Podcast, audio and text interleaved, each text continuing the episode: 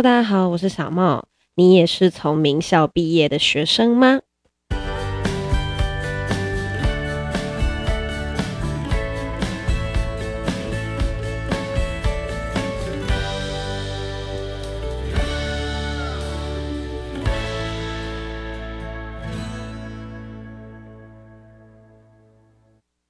为什么我们今天会想要做这个主题呢？我想应该是大家最近都有注意到那个新闻嘛。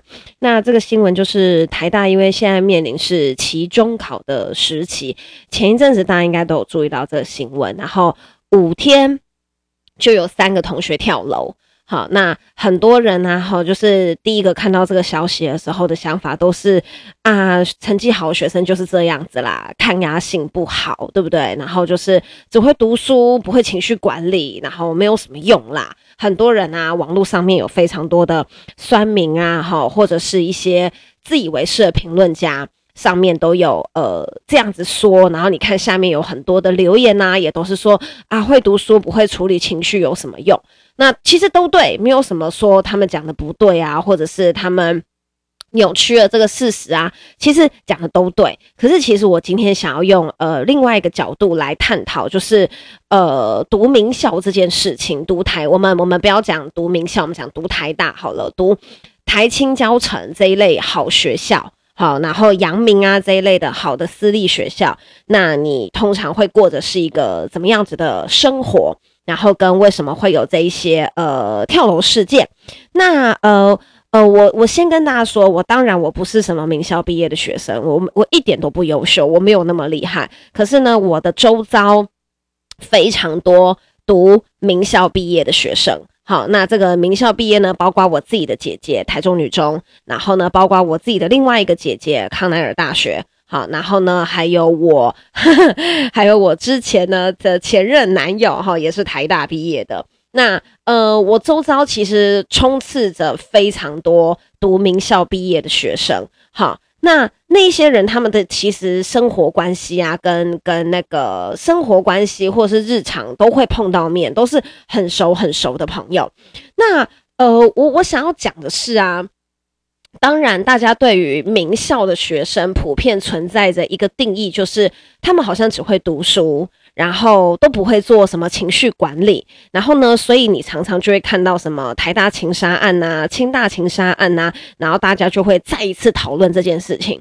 那可是其实我自己个人是觉得啦，情杀案呐，或者是杀人案件，然后大家一直把这件事情围绕在他的学历上面。我觉得其实是很不公平的，因为呃，杀人事件啊，或者是情绪管理失控杀人这件事情啊，其实呃，台湾的社会案件你可能时不时就会看到一个，但是呢，如果今天这个人他的学经历背景啊，呃，没有看头的话。新闻就只是草草带过，对不对？你也不会听到说什么，听到说什么，就是呃，杀人犯的职业特别被特别拿出来讨论，不会说什么做某个行业的啊，特别容易犯下杀人案件，哈，做什么做什么工作的，哈，最容易犯下什么杀人案件，甚至你也没有听过人家讨论说什么星座的人最容易犯下杀人案件，你都不会听到这样讲。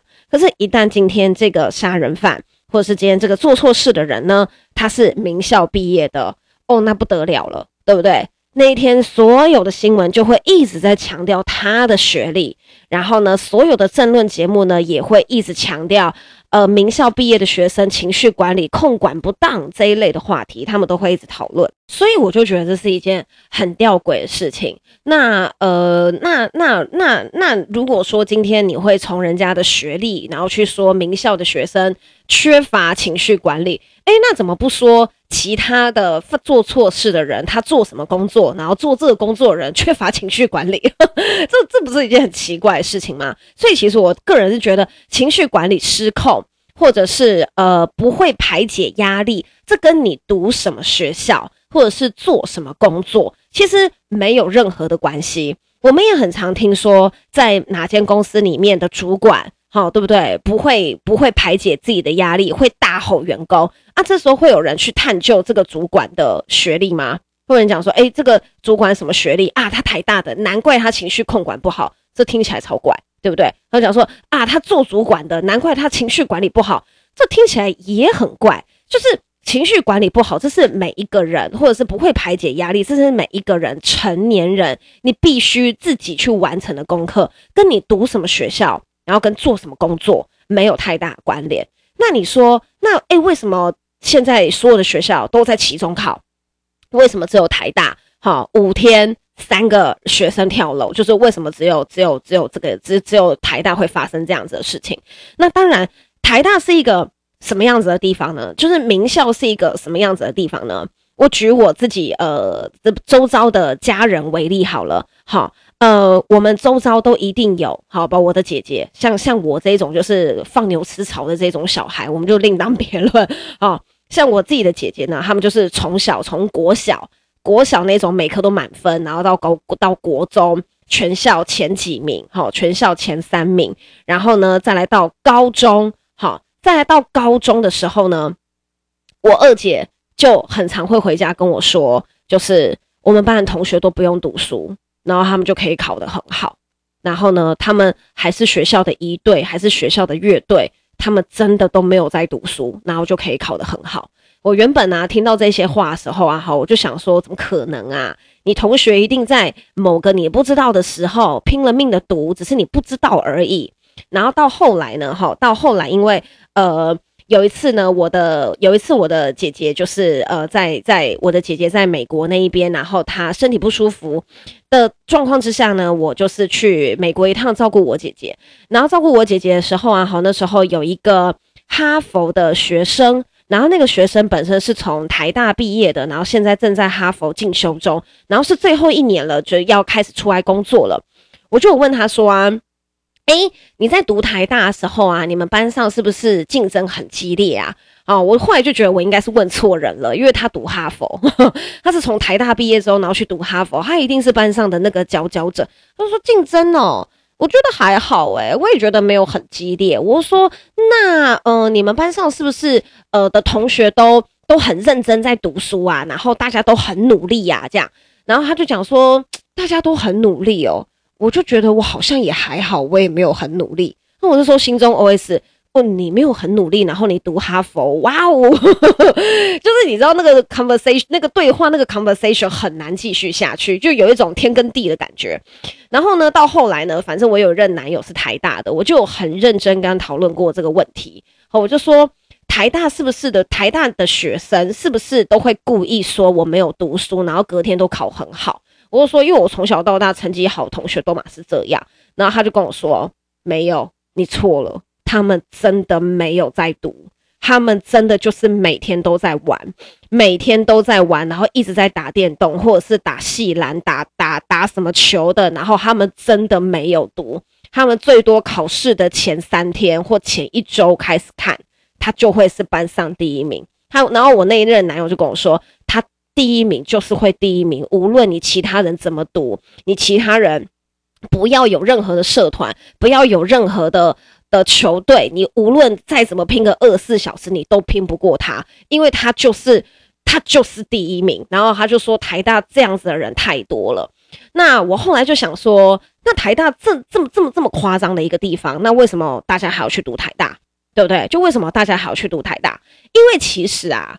我自己觉得啊，哈，为什么你已经在这一种，你已经知道你可能进去，你不会是第一名的情况之下，你还是要选择可能名校去读，会，呃，这是我个人的浅见啦，哈，当然大家都抱持不同的想法，不认为说学历是最好的还是怎么样的，可是我自己看到的感觉是，呃，当今天每个人都非常会读书的时候，会读书这件事情它就变得没有价值，反而在这个时候。你才有办法去探究你人生其他更多的可能性。大家明白我的意思吗？就是呃，今天呢，我们今天可能在这个社会上面竞争的时候，你可能在别的学校里面，好，你的竞争点可能还是哦，我比你还要会读书，你你你可能很会玩，但是就是我比你还要会读书，会读书变成了是一个条件，一个你的武器。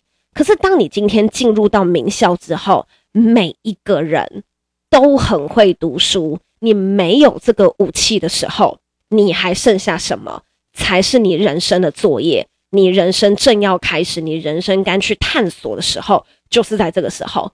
当你拿掉这个社会上面大多数的人最在意的特质，会读书，这个时候，好，你会读书没有什么了不起啊，因为你旁边每一个人都很会读书。可是这个时候，人生对你来讲，什么东西是最重要的？然后呢，你要去，呃，你的人生想要走怎么样子的路？你要探究怎样子的成就？你想要去研究什么东西？在这个时候。相形之下，我觉得他才变得是有价值的，因为大家都太优秀了。好，这个时候你就可以开始去寻找，那我除了优秀之外，我还会什么？这样，我真的我真的这么热爱读书吗？撇除掉读书之外，我还喜欢什么？这个是我在我周遭的名校学生上面，我看到最大的特质。当他们今天。都不再认为读书是人生最重要的事情的时候，他们去研究自己喜爱的东西，去看自己到底有什么其他的特长跟专长的时候，好，我觉得这才是他的那个价值逐渐发挥出来的重要时刻。举例来讲，我有一个朋友是清大的一个男生啊，长得也是蛮帅的，好，然后呢，他有一个双胞胎的弟弟还哥哥吧。好，就是就是他们兄弟俩都很优秀，一个是台大医学院，然后一个是清大的什么系我忘了，就是两个都很优秀。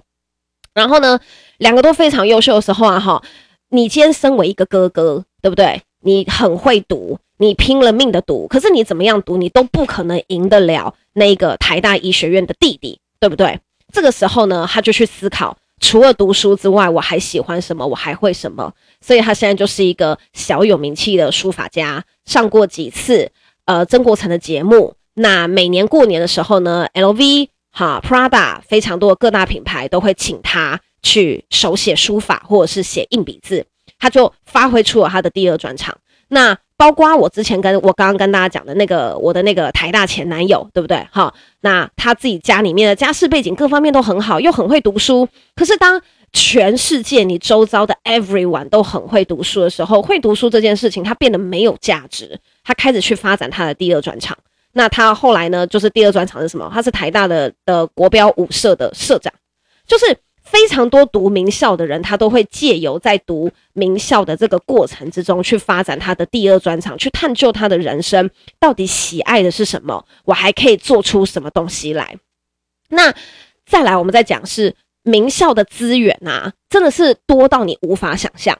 那而且名校呢，它可以给你，因为你周遭的同学都太厉害了，所以啊，你周遭的同学他给你的眼界。然后他们给你的想法，他们带给你的世界，跟其他人，无论是家人或者是其他人带给你的世界是远远不一样的。举例来讲，在呃我的姐姐还没有出国之前，我一直觉得出国留学这件事情是非常遥远的，不仅是对我来讲很遥远，哈，对我周遭的朋友来讲也非常的遥远。可是。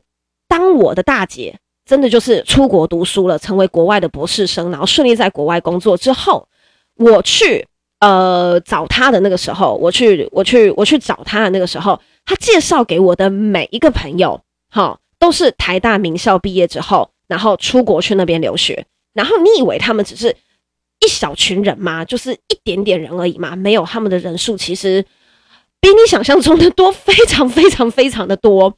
然后。那一次我打开了我的眼界，我就想说，其实这件事情不远，就是这件事情它其实一点都不遥远。然后很多人会说，当然不遥远啊，有钱就行啦。听起来就是你们家很有钱，没有，就是非常多的学生都是申请奖学金，包括我自己的姐姐都是申请奖学金才有办法出国的。那。我就问他们说：“诶，所以你们周遭的朋友，你们在读名校的时候，你们在读台大的时候，你们就已经在讨论出国这件事情了吗？”然后他们就讲说：“嗯，大家大一大二的时候还不会有这样子的想法，大一大二的时候，大家只会去增加你的外语能力。然后到大三大四的时候呢，哈，因为学校会给你非常多的资源，会有很多的学校来台大进行演讲，这个时候。”出国留学的这个印子就会渐渐的烙在同学心里面，那无论是你要在台湾读完硕士再出国读博士，或者是你大学毕业之后你就要出去读硕士，他说这样你在你的周遭班上大概都有呃三分之一到五分之一的人去选择做这件事情。好，所以他们每一个人都对于出国留学这件事情，他们会觉得这件事情一点都不遥远。好，那我我再我再讲一次哦，就是我不是要崇拜这样子的行为，还是干嘛的，是他们的世界其实是呃很他们名校能够带给你的世界，其实很多是父母同才周遭的友人无法给你的，他给你一个很广阔的世界。告诉你这个世界还有什么地方值得你去探索，这个地方还有哪些学校有着不为人知的知识宝藏等着你去挖掘，这些东西都是父母、老师没有办法给你的。我以前在读，呃呃，我以前在读，呃，那个新庄的某一间大学的时候，我以前在读新庄某一间某某一个大学的时候，我们班上也有同学选择出国留学。可是那个真的都是同学家里非常非常非常的有钱，我们根本不晓得奖学金要去哪边申请。我们就算有一个想法想要出国留学，我都不晓得钱要从哪边来。我这这对我来讲，出国留学就是一个非常非常非常遥远的梦想。可是，在名校里面，只要你有这样子的想法，你周遭都是资源。你周遭都有取之不尽、用之不竭的资源。然后呢，我有一任男友，哦，超级可爱。我有一任男友是读土木方面的，然后那个时候他是读硕班。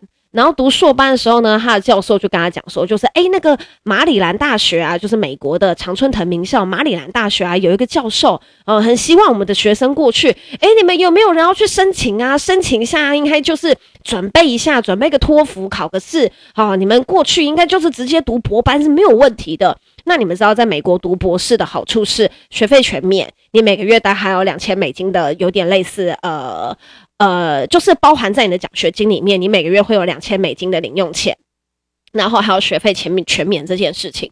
然后呢，我那一任男友就蛮可爱，他就说，我就说啊，你怎么不去啊？因为他们老师一直叫他去这样。然后他就说，你为什么不去？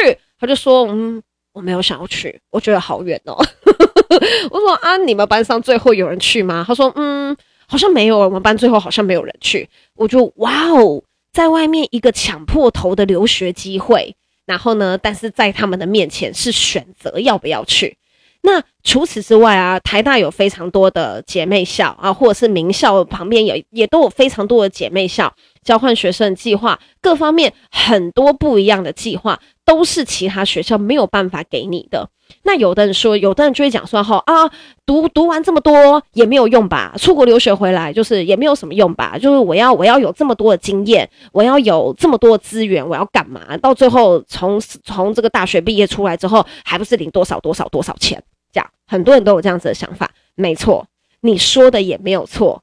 可是难道？难道因为今天我出来，可能大学毕业出来只能够领个三五万，所以我的大学就不值得精彩了吗？我的我的我的就学期间就不值得就不值得充满更多的惊奇跟变数了吗？我觉得不是这样子讲的。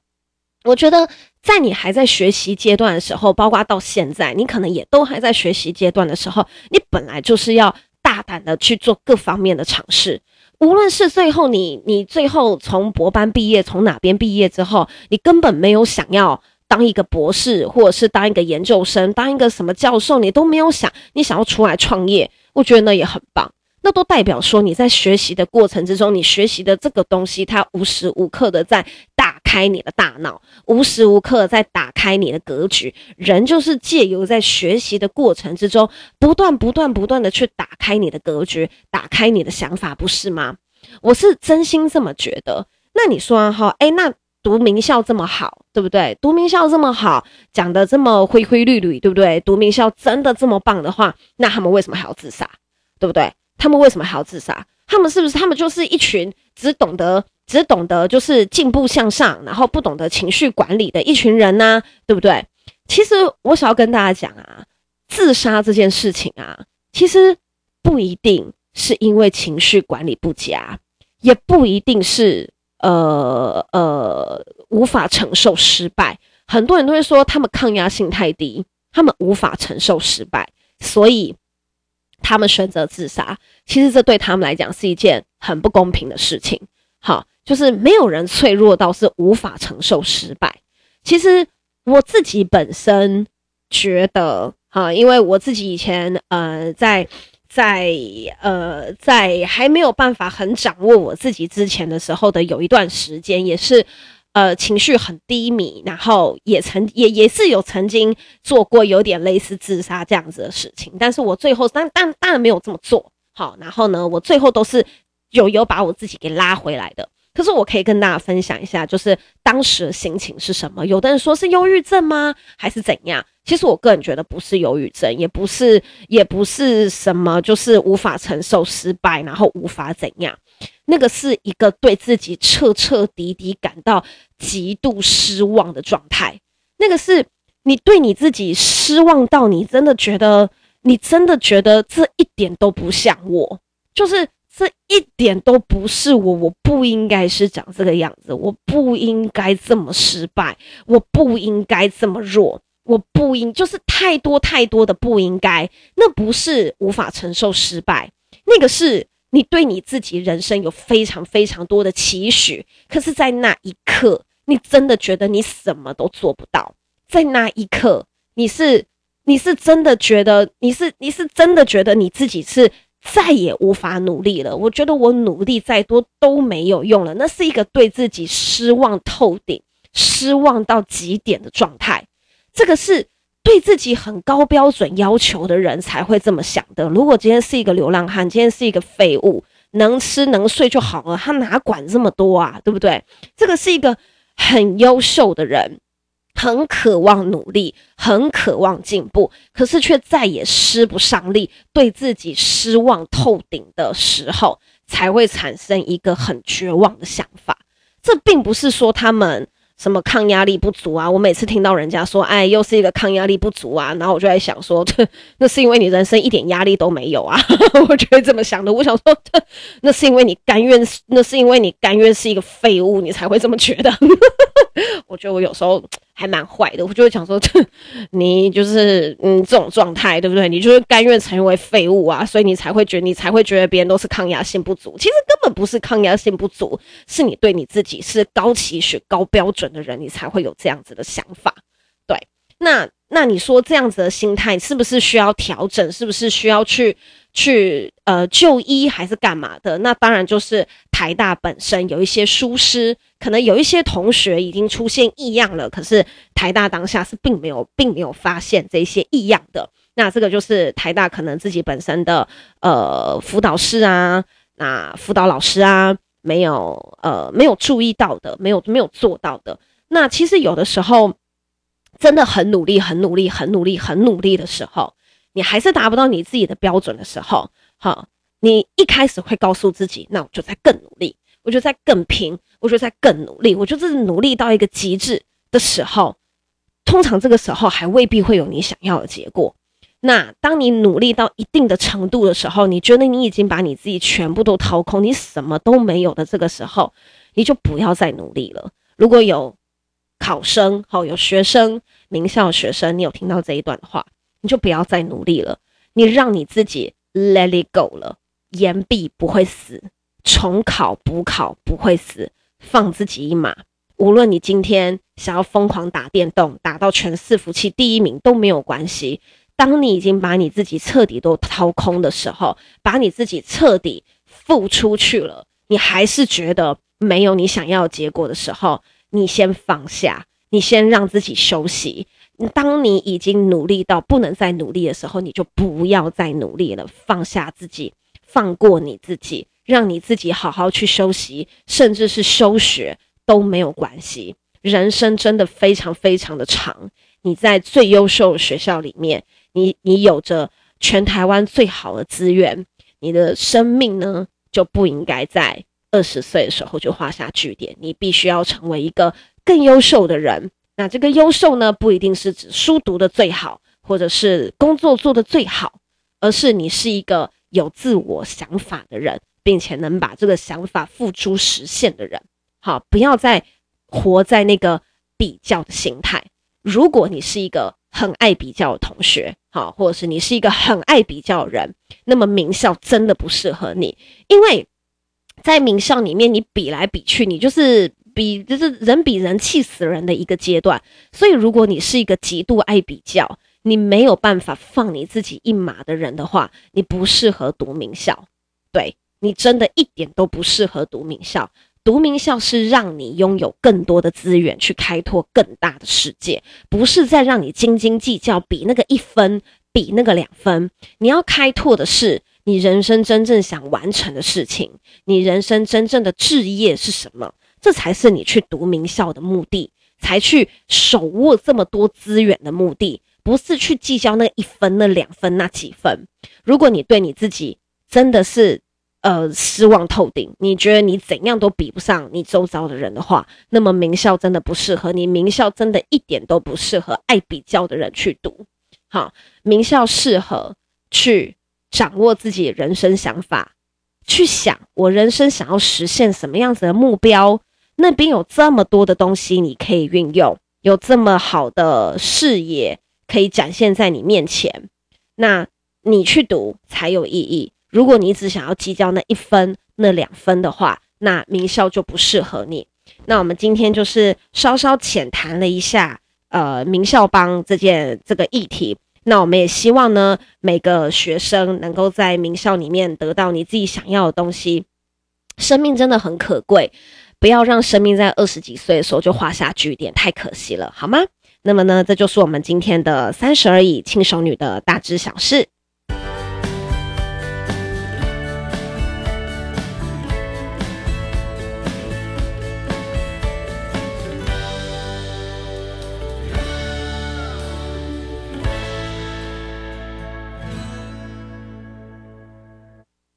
好哦，谢谢大家。那我们如果如果大家觉得就是小梦讲的还不错的话，我们下面都有赞助连接，可以抖那个五十块、一百块，请我喝杯饮料，那我就有动力可以再录得更好哦。谢谢大家，大家拜拜。